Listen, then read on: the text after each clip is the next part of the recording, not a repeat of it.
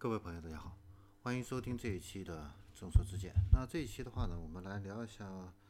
未来跟 Mobileye 啊合作开展 Level 四的自动驾驶的一个测试。那未来汽车的这个全新的 New ES 八的话呢，现在的话呢已经被运到 Mobileye 总部所在地，也就是说以色列的耶路撒冷啊。那在那个地方的话呢，ES 八的话呢会被加上。这个 Mobileye 的 Level 四级别的自动驾驶套件啊，然后在这个耶路撒冷的公共道路上呢进行路测啊。呃，从这个二零一九年的年底，未来的话呢宣布跟这个 Mobileye 达成这样的一个战略合作协议的话呢，在这个合作中啊，双方同意的话呢，未来汽车的话呢，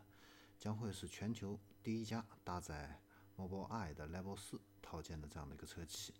啊。那这些具备 Level 四级别自动驾驶的车辆的话呢，既会卖给消费者，也会被投入到 Mobileye 的这个 Robot Taxi 的这样的一个车队，啊。那二零二零年的五月啊，那 Mobileye 的这个创始人的话呢，在当地的论坛上就宣布了啊，要在二零二二年的早期的话呢，会对外推出没有安全员的这个。Robot Taxi 的这样的一个服务，这个服务的话呢，首先会在耶路撒冷呢落地，以后的话呢会拓展到呃特拉维夫、法国、韩国和中国。那 Mobileye 的话呢，现在是全球最大的这个自动驾驶方案的一个提供商啊。呃，截止目前呢，具备 Level 二能力的这个智能电动车的话呢，只有这个特斯拉和小鹏的。没有在使用这个 Mobileye 的这样的一个方案啊，也就是说，大部分的一个车企的话呢，都是在使用这个 Mobileye 的这样的一个方案。但是这家以色列的公司的话呢，非常的一个强势，他给这个车企提供这个自动驾驶解决方案的话呢，但是在商务的合作中的都有一个约定，跟所有这个车企的这个商务合作的一个合约里边。他都要求这个道路视觉的这个数据的话呢，要归 Mobileye 所有。那他想用这种封锁数据的这种方式的话呢，阻止这个车企来发展这个自动驾驶的一个能力。那如果谁不同意的话呢，他就以断供呢作为这样的一个威胁。那当初的话呢，特斯拉还有这个小鹏选择英伟达的这样的一个方案的话呢，主要就是因为这个数据的话呢会被 Mobileye 所垄断。影响自己自身自动驾驶能力的这样的一个发展。那 Mobileye 的话呢，在国际上最重要的一个合作伙伴的话呢是宝马啊。在 Level 四级别自动驾驶方案的几个选择上的话呢，Mobileye 的话呢解决的一个方案是高精度地图和视觉的一个方案。那对于 Level 四级别的自动驾驶而言的话呢，最重要的一个是外部场景的这样的一个数据以及。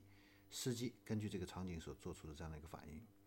那对于 Mobileye 来讲的话呢，尽管它可以垄断这个摄像头上这样的一个场景的一个数据，但是呢，它不能够获得看总线在时刻的时候啊，